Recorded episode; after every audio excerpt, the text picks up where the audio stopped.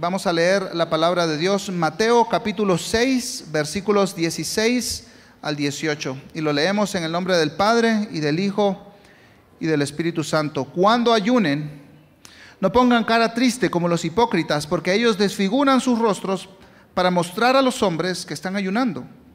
En verdad les digo que ya han recibido su recompensa. Pero tú, cuando ayunes, unge tu cabeza y lava tu rostro para no hacer ver a los hombres que ayunas, sino a tu Padre que está en secreto. Y tu Padre que ve en lo secreto te recompensará. Padre, nuevamente nos exponemos a tu palabra y pedimos que con tu poder tú hables a tu pueblo esta mañana. Señor, usa a nuestro pastor Justin con el poder de tu Espíritu Santo y que tus palabras, Señor, hablen profundamente a nuestros corazones para la gloria de tu nombre y la exaltación de tu Hijo Jesucristo sobre todas las cosas. Es en su nombre que oramos esto. Amén.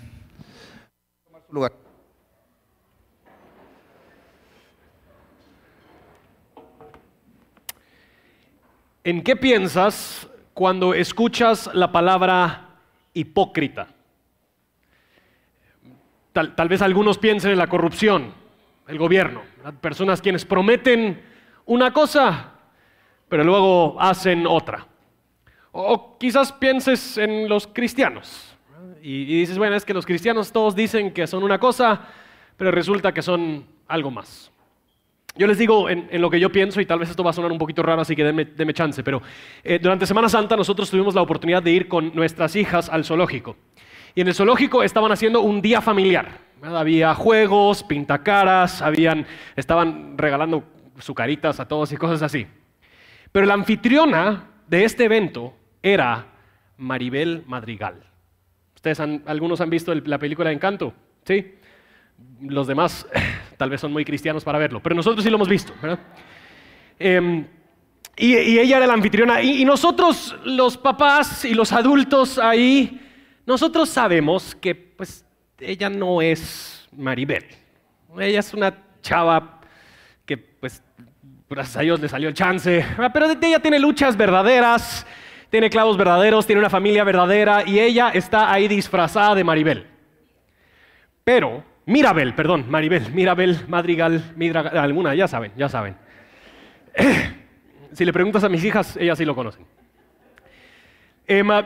Pero había niños ahí que ellos estaban plenamente y enteramente convencidos que Mirabel Madrigal decidió pasar su Semana Santa en el zoológico de Guatemala, pintando caras y repartiendo caritas para niños. Y nosotros no teníamos el corazón de decirle a estos niños que esa Mirabel es una hipócrita. Ahora tal vez suene pesado, pero la palabra hipócrita, de hecho, en el griego, eso era su función en, los primeros siglos, los hipócritas eran las personas quienes se paraban el teatro detrás de una máscara y ellos interpretaban algún personaje. Entonces, en el, en el, sentido más original de la palabra, Mirabel Madrigal, en el zoológico de Guatemala, por lo menos, era una hipócrita. Y este es el término que Jesús utiliza en tres diferentes instancias en este pasaje. Y él lo utiliza para exponer a estos fariseos quienes están practicando su justicia de manera falsa ante los demás. Jesús está diciendo que ellos son actores, son falsos, son hipócritas. Como ya han escuchado en los sermones anteriores, Jesús está explicando a nivel práctico la diferencia entre la justicia que viven los fariseos y la justicia que Él espera de los ciudadanos de su reino. Que la justicia de estos fariseos es un teatro, es un show, es una producción. Y Jesús le está advirtiendo a sus seguidores a que ellos no caigan en la tentación de practicar su justicia para impresionar a los demás. Y en estos 18 versículos él da tres ejemplos. El primer ejemplo que él da es el de dar la limosna a la persona necesitada. Y hasta da un poquito de risa de que los fariseos aparentemente tenían un trompetista a tiempo completo que los perseguía y tocaba la trompeta. apenas dio una limosna. Y así ellos anunciaban su justicia. Y oraban de forma ostentosa, demostrando lo justo que son. Y en este tercer ejemplo, ellos ayunan y al ayunar desfiguraban su rostro y ponían cara triste para demostrar el gran sacrificio que ellos estaban dando al participar en el ayuno. Y hoy vamos a destacar algo que creo que es relativamente sencillo. La, idea central de lo que nosotros vemos en este pasaje y en varios que hablan del ayuno es la siguiente. El ayuno es para Dios y la recompensa es Dios. El ayuno es para Dios y la recompensa es Dios. Vamos a contestar cuatro preguntas. ¿Qué es el ayuno? ¿Deberíamos ayunar? ¿Cómo no debemos ayunar? ¿Y cómo debemos ayunar? Empecemos con este de qué es el ayuno. Muchas religiones y culturas han tenido expresiones del ayuno a lo largo de la historia. En muchas culturas antiguas el ayuno fue como un mecanismo de negociación con los dioses paganos para hacer que ellos permitieran que cayera lluvia o que hubiese cosecha. Hoy día los musulmanes practican el ayuno durante todo el mes de Ramadán, ayunando desde el amanecer hasta el atardecer. Muchas denominaciones cristianas ayunan en las semanas esperando, en las semanas de Cuaresma, esperando el domingo de resurrección. Los judíos en el Antiguo Testamento tenían varios diferentes ayunos. William Hendrickson, un, autor em, y, y, erudito del Antiguo Testamento, describió tres más o menos diferentes tipos de ayunos que tenían los judíos. Ellos tenían ayunos de humillación, donde estaban confesando su pecado y arrepintiéndose por su pecado. Tienen ayunos de lamentación, donde ellos estaban lamentando algo, quizás la pérdida de alguna batalla o algo así. Y habían ayunos de lo que él llama concentración, donde ellos estaban enfocados en algo específico que Dios les estaba llamando a hacer, quizás como el envío misionero de Pablo y Bernabé en Hechos capítulo 13. En la iglesia primitiva, habían ciertos documentos que gobernaban el orden religioso de la iglesia y uno de estos documentos se llamaba el didaje. El didaje significa enseñanza en griego, es simplemente enseñanza para las iglesias, pero el didaje daba a las iglesias la instrucción de que es recomendable para ellas ayunar el día miércoles y el día viernes. Y para muchas iglesias, a lo largo de mucho tiempo, ellos practicaban el ayuno en esos días. En los círculos cristianos hoy en día hablamos del ayuno como una de las disciplinas espirituales. Voy a citar en algunos casos hoy de Donald Whitney, que escribió un libro acerca de las disciplinas espirituales, altamente recomendable si no lo has leído. Pero él define el ayuno así, dice, cuando el ayuno es cuando un cristiano se abstiene voluntariamente de alimentos con fines o propósitos espirituales. Ahora, esta es una definición algo estrecha, pero a lo largo de las escrituras la única forma en la que realmente se habla del ayuno es el ayuno de la comida, abstenerse de comida. Sin embargo, em, nosotros también podríamos ampliar la definición del ayuno para incluir otras cosas que no son simplemente comida. Martín Lloyd Jones dijo lo siguiente, para completar el asunto, agregaríamos que el ayuno no debe limitarse únicamente a la cuestión de la comida y la bebida. El ayuno realmente debería incluir la abstinencia de cualquier cosa que sea legítima en sí misma por el bien de algún propósito espiritual especial. Hay muchas funciones corporales que son correctas, normales y perfectamente legítimas, pero que por razones especiales y peculiares en ciertas circunstancias deben ser restringidas. Eso es ayuno. Que en general, la Biblia cuando habla del ayuno se refiere a la comida, pero también pueden ser ayunos de las redes sociales, ayunos de la televisión, ayunos del ejercicio, de las relaciones íntimas, de bebidas alcohólicas o bebidas con cafeína, del chocolate, del postre, del azúcar, sea cual sea tu gusto, se puede ayunar. El punto no es necesariamente de lo que se está absteniendo, sino que el propósito o el motivo, el fin con el cual se lleva a cabo el ayuno. Y a eso llegaremos en unos momentos. Entonces todo esto genera la pregunta, vaya Justin, qué bueno que muchos han ayunado por mucho tiempo, pero ¿deberíamos nosotros ayunar? Y les dejo la respuesta. Tal vez. Pronto. No. Eh, sí. sí, ¿verdad? Próxima pregunta. Eh, no, vamos a, vamos a indagar un poquito más. Pero sí, yo creo que las escrituras esperan que los seguidores, los ciudadanos del reino de Jesús deberían ayunar. Vivimos nosotros en una época que hasta cierto punto está desinteresada en el tema del ayuno espiritual. El ayuno como moda dietética, uff, está agarrando moda. Los que han escuchado del, ayuno intermitente, ah, unos lo han escuchado, otros no. Algunos deberían salir de su casa un poquito más. A, lo largo del tiempo, el ayuno espiritual o religioso o cristiano se ha mal usado también. Algunos han usado el ayuno bajo la idea de que le pueden torcer el brazo a Dios para obtener algo, como una manifestación política. No, no voy a comer hasta que me das X, Y o Z. Otros han usado el ayuno y, se vuelve una carga legalista, donde tienen que hacerlo cada vez que la iglesia lo hace porque los espirituales ayunan. Otros han sido obligados a ayunar sin realmente entender el contexto, el propósito, una explicación. Y al mismo tiempo tenemos a muchos cristianos que a lo largo de su vida jamás han ayunado. Tal vez ellos han ido al otro extremo porque algunos lo han abusado. Ellos dicen, yo no creo que eso tiene que formar parte de mi formación espiritual.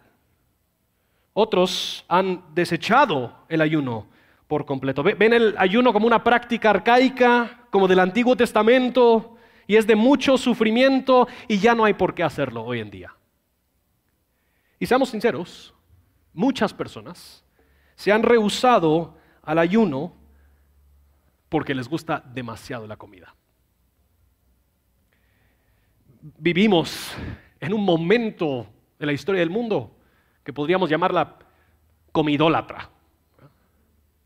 La, comida abunda en ciertas partes del mundo de forma increíble.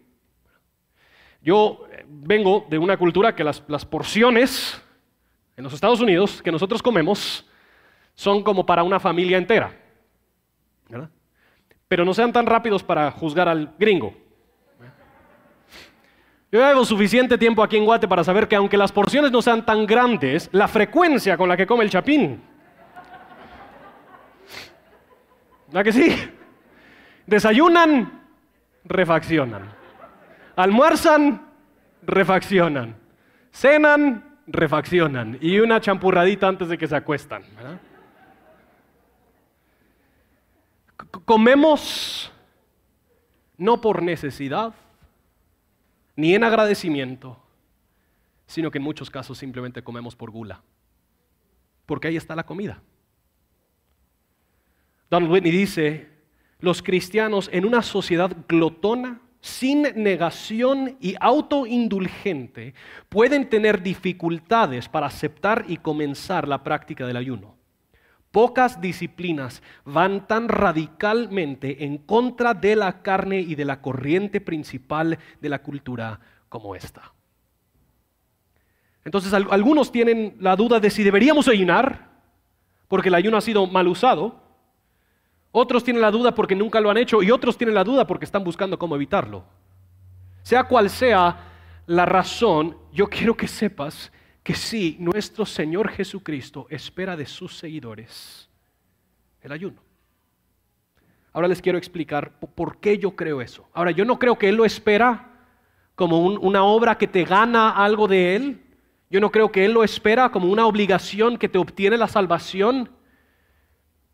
Pero si te das cuenta, nadie duda de si deberíamos dar al necesitado.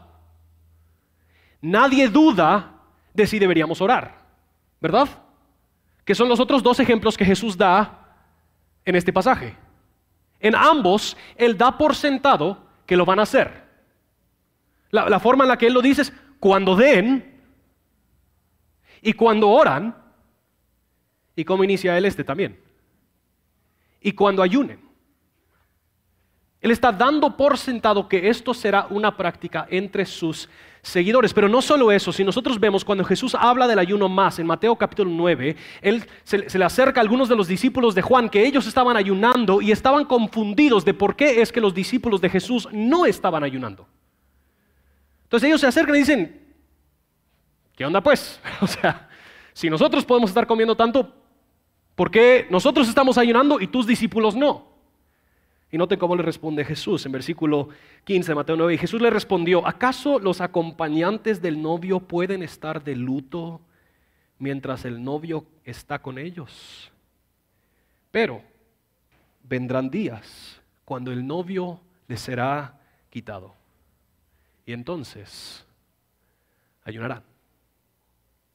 Jesús está diciendo que mientras que sus discípulos están separados de la plena presencia de Él, el ayuno es una práctica para recordarles a ellos que lo que más anhelan y más añoran es estar con Cristo. Entonces Él, espera que esto forme parte de la vida cristiana. en pocas palabras, sí. Yo creo que el cristiano debería Ayunar no porque Dios los, va a castigar, sino, sino porque el cristiano que no ayuna se está perdiendo de un tremendo recurso de formación espiritual. No ayunar es para tu espíritu lo que no hacer ejercicio es para tu cuerpo. No ves el costo de no hacerlo ni el beneficio de hacerlo hasta que lo practicas con regularidad. Ahora, si deberíamos ayunar, ¿cómo no debemos hacerlo? ¿O cuál es la forma equivocada de ayunar? Esta es la pregunta que Jesús empieza a contestar en estos versículos. Dice, y cuando ayunen, no pongan cara triste como los hipócritas, porque ellos desfiguran su rostro para mostrar a los hombres que están ayunando.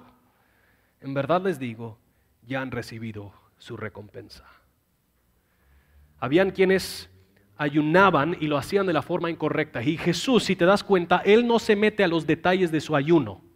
No, es que ellos comieron verdura y debieron haber solo comido, no sé qué, tal vez al revés, comieron carne y no debieron haber comido verdura, no sé. Tomaron jugo y debería haber sido solo agua. Jesús no se mete a esos detalles. Él está apuntando a algo más profundo. Lo que a él le preocupa es el motivo del corazón al ayunar. Y estos fariseos, igual como dar la limosna y con la oración, ayunaban de una forma pública, de una forma ostentosa, demostraban con su rostro y su forma de vestir que estaban cansados y con hambre, y así las personas los veían y se quedaban asombrados. ¡Wow! ¡Qué espirituales son aquellos los que ayunan! El motivo no era Dios, sino eran los aplausos y los elogios del público. A lo largo del Antiguo Testamento hay pasajes que, em, donde Dios está condenando claramente la actitud de corazón del pueblo judío en la forma en la que ellos ayunaban. El pasaje quizás más claro de esto es Isaías 58. En Isaías 58 Jesús está, eh, Dios les está condenando porque ellos están ayunando y están intentando demostrar lo enormemente espirituales que ellos son, pero hay un montón de cosas que Dios sí les ha pedido que ellos los están ignorando. Noten lo que dice versículo 2 al 4. Con todo me buscan día tras día y se deleiten en conocer mis caminos como nación que hubiera hecho justicia y no hubiera abandonado la ley de su Dios. Me piden juicios justos, se deleitan en la cercanía de Dios. O sea, Él está diciendo, ellos están fingiendo como que son justos, pero no lo son. Dicen, ¿por qué hemos ayunado y tú no lo ves? ¿Por qué nos hemos humillado y tú no nos haces caso? Pero en el día de su ayuno buscan su conveniencia y oprimen a sus trabajadores ayunan para discusiones y riñas y para herir con un puño malvado. No ayunen como hoy para que se oiga en lo alto su voz. Y él sigue diciendo, esto no es el tipo de ayuno que yo quiero. Y luego explica lo que él está buscando de su pueblo. O sea, el pueblo de Israel ayunaba por su propia conveniencia. Ellos ayunaban con el fin de torcerle el brazo a Dios para darle a ellos algo, pero no les interesaba realmente someterse a la voluntad de Dios. Y es, y es muy probable entonces que las personas que estaban escuchando el Sermón del Monte hubieran tenido estos contextos en mente a la hora de escuchar a Jesús condenar el tipo de ayuno de los fariseos. Jesús está condenando a aquellos que usan y proyectan su ayuno para recibir elogios y aplausos de la gente. Y hermanos y hermanas, muy sencillamente, nuestras disciplinas espirituales no son para presumir ante los demás. La persona que presume sus disciplinas para ser respetado o para ser afirmado por otros, Jesús dice, en eso ya recibió su recompensa. O sea, no obtendrá el verdadero fin de las disciplinas espirituales, lo cual es mayor madurez en Cristo, sino que su recompensa es algo tan trivial como los aplausos de la gente. Jesús está apuntando al corazón. ¿Qué, deseas al decirle a tu vecino que estás ayunando? ¿Qué deseas al publicar esa foto de tu Biblia abierta en Instagram? Jesús está condenando a aquellos quienes usan las disciplinas espirituales para traer gloria a sí mismos. Y Jesús les llama hipócritas. Son actores. Son falsos. Es alguien que está aparentando para entretener o para engañar. Y, él dice que son hipócritas no porque otros se dan cuenta. Óiganme, Jesús no está diciendo que nadie se puede enterar,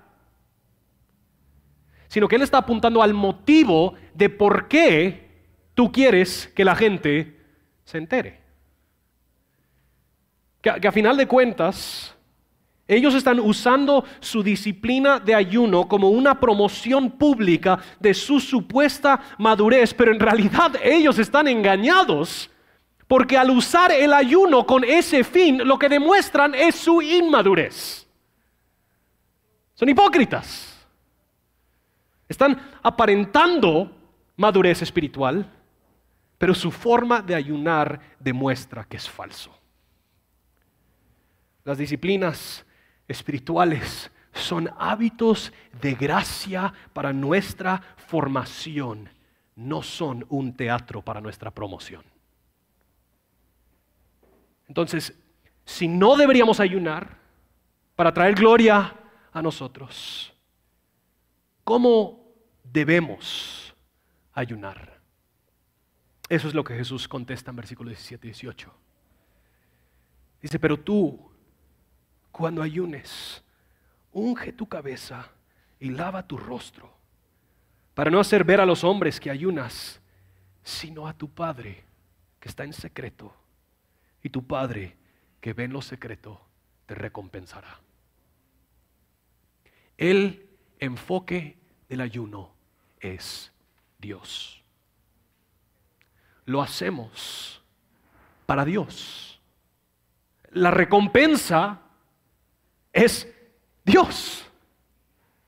Más específicamente, el ayuno tiene como propósito principal remover todas las distracciones para enfocar todo nuestro ser en Dios. E, e, el ayuno es una forma de recordarle a nuestro cuerpo, a nuestro ser olvidadizo, que su anhelo principal, su deseo más profundo jamás podrá ser suplido por las cosas de la tierra, sino que solo podrá ser saciado por Dios.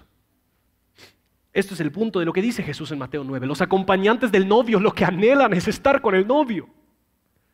El, el novio se fue, entonces cuando se va, ayunan porque quieren de nuevo estar con él.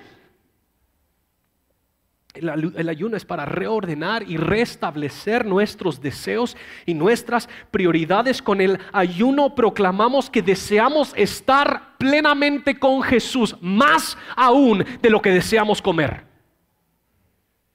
Que nuestros apetitos y deseos no serán satisfechos hasta que nos encontramos con Él. John Piper lo explica así. Dice, en esta época hay un dolor dentro de todo cristiano, porque Jesús no está aquí tan plena, íntima, poderosa y gloriosamente como queremos que sea. Tenemos hambre de mucho más. Por eso es que ayunamos. El, el, ayuno se trata de Dios. Nos abstenemos de algo terrenal para meditar en e incrementar nuestro deseo por Dios y negamos la tentación de hacerlo para el reconocimiento de los hombres, sino que es algo íntimo entre Dios y yo. O sea, que al ayunar realmente estamos diciendo dos cosas.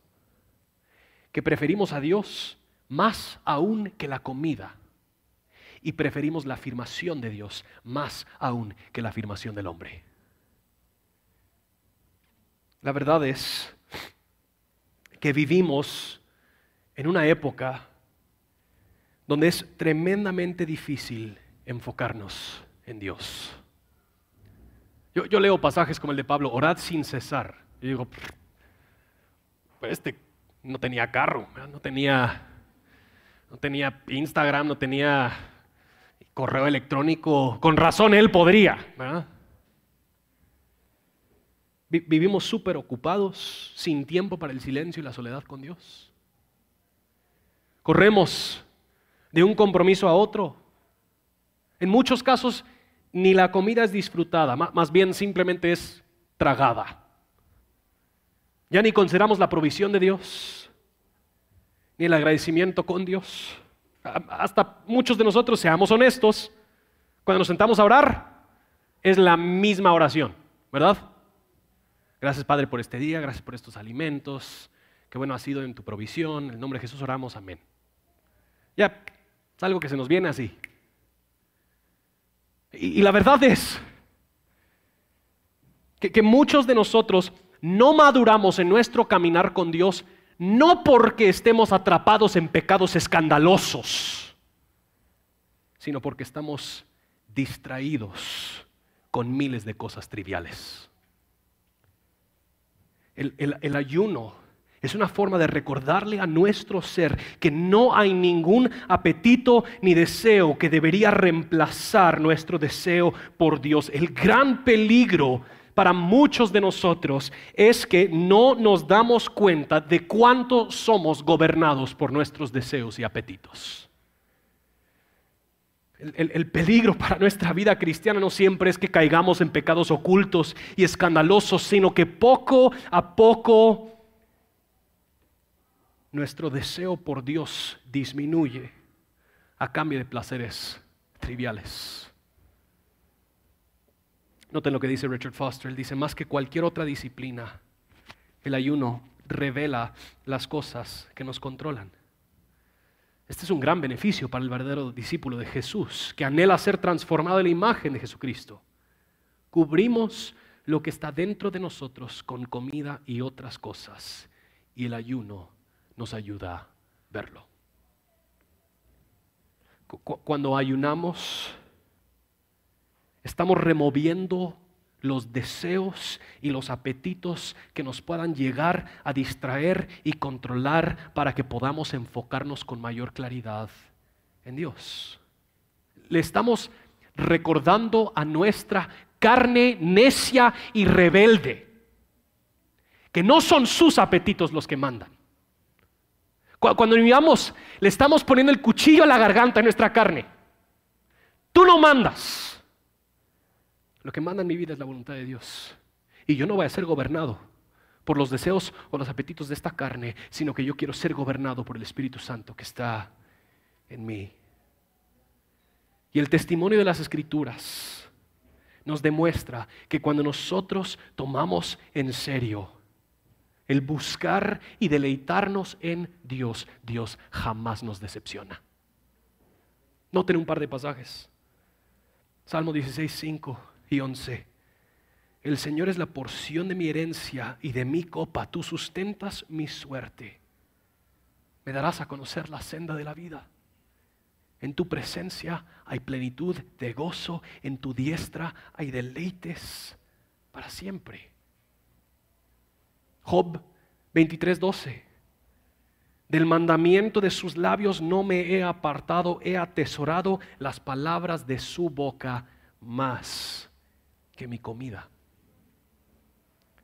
Deuteronomio 8.3, que es el pasaje que Jesús le cita a Satanás cuando él está siendo tentado en el desierto. hablándole al pueblo de Israel, Él te humilló y te dejó tener hambre y te alimentó con el maná que tú no conocías ni tus padres habían conocido, para hacerte entender que el hombre no solo vive de pan, sino que vive todo lo que procede de la boca del Señor. Y, Jesús haciendo referencia a este episodio de maná en el desierto, en Juan 6:35 dice, yo soy el pan de la vida. El que viene a mí no tendrá hambre. El que cree en mí nunca tendrá sed. Las escrituras afirman vez tras vez tras vez que en Dios hay deleites que superan todo placer terrenal. Afirman que no hay nada en todo el universo que nos podrá satisfacer como Él. Y por eso no hace ningún sentido poner cara triste al ayunar y torcer el rostro. Porque al ayunar y meditar en Dios, nos estamos deleitando de un banquete. Nos estamos deleitando de Él, de todos los deleites que encontramos en Él. El, propósito principal del ayuno es Dios, es desearlo a Él y su voluntad sobre todas las cosas. Ahora, esto no quiere decir que no hay ocasiones en las que nosotros podemos ayunar por razones particulares. Donald Whitney, de hecho, da un listado de 10 cosas que podrían servir como enfoque de nuestro tiempo de ayuno. Él dice lo siguiente, Podríamos enfocar nuestro ayuno para fortalecer nuestra vida de oración, para buscar la dirección de Dios, para expresar lamento, para buscar liberación o protección, para demostrar arrepentimiento y volver a Dios, para humillarnos ante Dios, para manifestar preocupación por la misión de Dios, orando quizás por los países no alcanzados, ministrar a las necesidades de otros. Tal, vez tomamos el dinero que hubiéramos usado para comprar el almuerzo y se lo damos a alguien que no tiene para superar la tentación y dedicarnos a Dios, para demostrar amor y adoración a Dios. Cuando nosotros ayunamos con un enfoque centrado en Dios, Dios nos recompensa con lo mejor que Él nos puede dar. ¿Y saben qué es lo mejor que Él nos puede dar? Él mismo. Él nos recompensa con más de Él. Entonces quisiera yo terminar simplemente muy prácticamente. Yo quisiera animarte. Y si decides que no, voy a orar que el Espíritu Santo no te deja dormir hasta que decidas hacerlo. Yo quisiera animarte que en los próximos 30 días tú apartes un tiempo para ayunar. Tú apartes un tiempo para ayunar. Ahora quiero darte algunos pasos muy prácticos que puedas seguir. Primero que nada, si vas a ayunar en los próximos 30 días, lo cual lo vas a hacer porque el Espíritu Santo creo que te va a convencer, pero lo vamos a platicar después. Primero establece las normas de tu ayuno. ¿Vas a ayunar de comida? Ahora, hay algunas personas que por temas de salud no, no pueden ayunar de comida o por lo menos deberían hacerlo con el conocimiento de algún médico, que haya asesoría. Hay muchas personas quienes dicen que por salud no pueden ayunar y probablemente sí lo pueden hacer. Así que tú, ante Dios, puedes determinar en qué grupo estás. Pero te animaría a que consideres ayunar de la comida. Y si es que sí, que determines cómo lo vas a hacer. ¿Vas a ayunar de toda bebida menos agua? ¿Te vas a permitir otras bebidas? Cuando yo le he hecho me he permitido café, tal vez debería yo ayunar del café, pero esos son otros 20 pesos. ¿Y cuánto tiempo lo vas a hacer? Es recomendable quizás empezar solo con un tiempo de comida, el almuerzo de algún día. Em, o si quieres, puedes 24 horas. Cenas la noche anterior y luego cenas el próximo día. Desayunas en la mañana, te acuestas y desayunas el otro día. Pero no, no solo es de abstenerte de comida. Y muchos erran al planificar su ayuno y planificar que no van a comer sin planificar con qué van a sustituir su comida. Entonces, planifica tu día de ayuno. o tu tiempo de ayuno? ¿Qué pasajes vas a tener a la mano para meditar? Escríbelos en alguna hoja. La, Biblia será tu alimento en ese día. ¿Qué vas a hacer durante los tiempos de comida? No, simplemente te vas a sentar con tus amigos que están comiendo y decirles, ah, solo decidí no comer. El punto es aprovechar el momento, aprovecharlo en oración, estar con Él, el, el incrementar tu búsqueda de Él. ¿Cómo vas a ajustar tu horario para tener más espacio para silencio y soledad con Dios? Eh, muchos de nosotros quizás si manejamos una agenda llena deberíamos encontrar un día donde la agenda es menos llena. O limpiar un poquito la agenda de ese día y mover algunas reuniones para que podamos tener un poquito más espacio para enfocarnos en el propósito. ¿Qué, vas a decir si alguien te pregunta por qué no estás comiendo? Otra vez, yo no creo que el punto es que tenés que decir, no, tengo comida de la cual tú no sabes, ¿verdad? Así. Todo Jesús. No, o sea, está bien, diles, no, ahorita estoy de ayuno, pero el punto es preparar tu corazón antes para que en ese momento la tentación no sea, ja, yo estoy ayunando.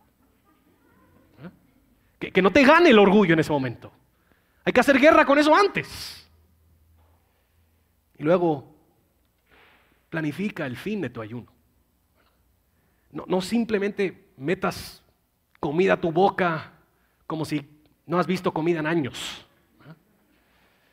Toma tiempo para darle gracias a Dios por su provisión, recordándole a tu cuerpo hambriento que Dios te satisface. Si el ayuno que haces en algún momento es mayor, como de 48 horas, no termines tu ayuno con Taco Bell o algo así. O sea, eso te hace pedazos cuando estás comiendo con frecuencia. Imagínate si no tienes nada en la, en la panza, ¿verdad? Tienes que ser sabio y sensato con, tu propio cuerpo, si no lo vas a sentir por varios días más. Quisiera animarte en los próximos 30 días. Quisiera animarte a que consideres, tal vez lo haces con alguien más. Tal, vez entre el grupo de tu comunidad misional. Invitas a algunos otros a que ellos participen juntos y hagan juntos un ayuno. Y lo pueden hacer de tal forma que terminan el ayuno juntos también. Se reúnen en algún lugar para terminar el ayuno juntos. Pero háganlo, mis hermanos y hermanas. Yo, creo que nos estamos perdiendo de una tremenda oportunidad para nuestra formación espiritual. Todos estos pasajes en el Sermón del Monte son motivo para nuestro arrepentimiento. Yo quiero que sepas, yo he practicado mis disciplinas espirituales para que otros me vean se impresionen. Yo, lo he hecho. Eh, tengo momentos muy claros en mi cabeza cuando he intentado practicar las disciplinas y yo sé que alguien se va a enterar y van a decir, yo quisiera ser como el pastor. Y de verdad, qué horror, qué horror. Yo tengo mucho por el cual arrepentirme. Algunos de nosotros tenemos que arrepentirnos porque hemos usado nuestras disciplinas espirituales para ser halagados y elogiados. Y Jesús dice, bueno, espero que disfrutaste tu recompensa, porque más de mí no tienes. Algunos deberíamos arrepentirnos porque le hemos tenido miedo al ayuno. Hemos evitado nos hacemos el loco, bueno, solo hay un par de pasajes. Y ahí cuando me topo seguro que hay alguna explicación cultural que el pastor me lo dice algún día. Y ahí lo dejamos. Algunos nos deberíamos arrepentir porque hemos sido tremendamente distraídos por cosas triviales. Y, Dios no ha ocupado el, lugar principal en nuestra vida. Yo creo que una de las cosas, y con esto termino, los músicos pueden pasar adelante. Yo creo que una de las cosas que a menudo nos distrae de disciplinas como el ayuno es que nosotros queremos que nuestro crecimiento espiritual sea algo inmediato. Vivimos en un momento donde todo lo que nosotros queremos, si lo queremos, lo podemos tener inmediatamente. Y creemos entonces que así debería ser nuestra formación espiritual también. Entonces nosotros vamos a congresos, vamos a conferencias, vamos a este lugar para escuchar a este predicador y estamos buscando esa sensación de que, de, deme más, que esto ya se cumpla, que ya se haga. Cuando en realidad la vida cristiana, Eugene Peterson dice que es una obediencia larga en la misma dirección, que es de todos los días buscarlo a Él, buscarlo en su palabra, buscarlo en oración es de apartar tiempos de ayuno, es de congregarnos con nuestros hermanos y hermanas en Cristo. Y es lento, pero no hay nada en este mundo que te saciará más que conocerlo a Él. Así que tomemos estos próximos momentos para obedecer al Espíritu Santo en lo que Él está poniendo en tu corazón. Como tú tengas que responder, te quiero animar a hacerlo. ¿Por qué no nos tomamos unos momentos ahorita en silencio, ahí donde estamos? Simplemente para reflexionar en nuestro propio corazón. ¿Qué, es lo que el Espíritu Santo te está pidiendo? ¿Hay algo por el cual deberías arrepentirte? ¿Has de verdad reconocido que Él es digno? Y en unos momentos alabaremos juntos.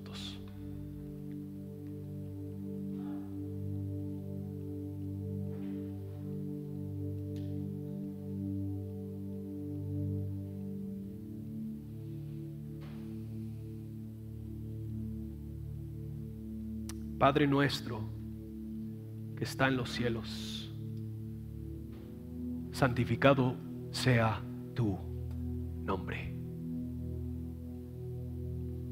Que venga tu reino y se haga tu voluntad, así en la tierra como en el cielo. Reconocemos, oh Dios, que muchas veces hemos practicado nuestra espiritualidad para santificar nuestro nombre y no el tuyo. Hemos practicado nuestras disciplinas espirituales para establecer nuestro reino, para que se haga nuestra voluntad. Y perdónanos, oh Dios, y llénanos con asombro de lo digno, de lo hermoso, de lo perfecto que eres tú y que podamos deleitarnos de ti para siempre. Es en el nombre de Jesús que oramos. Amén. Pongamos de pie.